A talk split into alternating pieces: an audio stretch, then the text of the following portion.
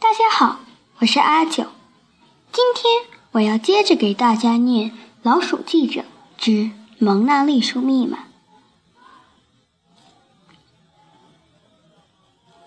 第二十一章。这里没有什么迷宫图书馆。Trap 在塔尖上扯开嗓子，大声的喊道：“这里没有什么迷宫图书馆，没有迷宫图书馆，图书馆，图书馆，图书馆。”我们惊讶地看着四周，到底怎么回事？这是回音，也许这就是广场为什么叫做“唱歌时广场”的原因。图书馆，图书馆，图书馆。回声不断的重复，在广场内回响着。图书馆，图书馆，图书馆，图书馆。回声逐渐变得越来越大，现在广场可真是在唱歌了。图书馆，图书馆，图书馆，图书馆。这个词的回声经过广场的反响越来越大，甚至让我们脚下的地面都震动起来。地震了吗？菲亚尖叫着。这时，Trap 赶紧从方尖碑塔上爬下来。这不是地震！我大声叫道。广场正依着它的轴线旋转起来，我们赶紧走吧。我一把抓住 Benjamin 的手爪，拼尽了全力地跑着。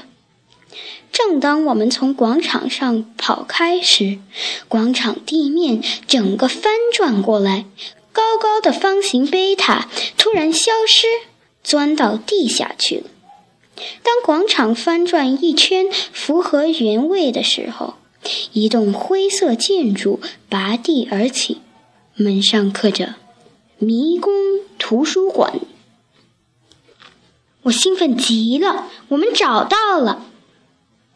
等到广场停止旋转后，我们走进了迷宫图书馆。我们推开了石头做的大门，它无声地打开了。呈现在我们面前的是一些纵横交错的走廊，它们看似没有尽头似的。墙壁被装满了书的书架遮盖着。数个世纪，一直没有老鼠涉足的黑暗大厅，使我紧张的浑身颤抖。班主们紧紧抓住我的手爪，靠近点儿吧，叔叔，我怕自己会迷路。菲亚希望能探索一下这座迷宫，说。我们在入口的大门系上一条绳子好了，只要沿着它走，我们我们就能找回通往入口的路。好主意！Trap 边说边扯下我的开司米绿色围巾上的一根线头。嘿！他大喊一声，紧紧抓着那根线头，朝迷宫闯进去。停停！我大声喊道，可是太迟了。我的围巾很快变成了一条长长的细线，在迷宫的走廊里一路伸展开去。我一屁股坐在地上，颓丧极了。我实在太喜欢我这条开司米围巾了。Benjamin 亲了我一下，说。叔叔，别太难过了，我把我的围巾给你好了。虽然它不是开司米的，但它和你的一样是绿色的。我感动的紧紧的抱着他。班智们毫无疑问是我最喜欢的侄儿。我们沿着细线走进了迷宫。我一边走一边翻阅书架上的书。这些书都是很罕见的版本，真的是很罕见的。我抽出一本书，接着是另一本，再下来又是一本。我轻轻地拂去封面上的灰尘。我小心翼翼地摊开了一张用华丽字体写的羊皮纸文件，签名旁边还有一个蜡封的印章。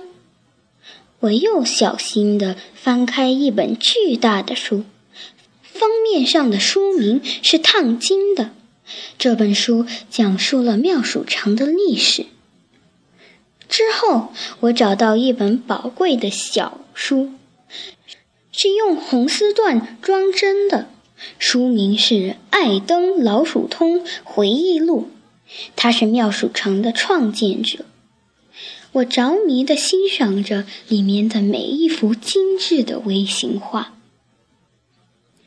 Benjamin 和我一起高兴地阅读着这些书。我们在迷宫内越走越远，走廊也变得越来越昏暗。我们已经无法辨认入口的位置了。现在，我想我们应该往右转。Zia 一边环视四周，一边喃喃地说：“我却肯定我们应该向左走。”但当我试图走回原路时，我知道我已经失去方向感了。每条走廊看起来似乎都是一样的。幸好有这根细线，我们边回头走，边把它卷成一个大线球。最后，我们又找到了入口的位置。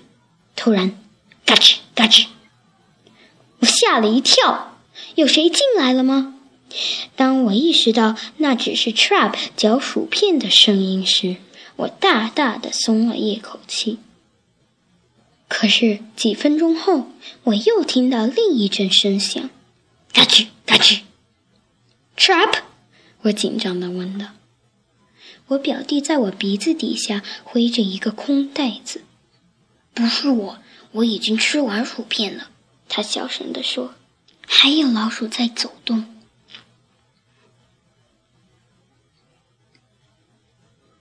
好了，小朋友们，我们今天就讲到这里。下个星期敬请期待《蒙娜丽鼠密码》大结局。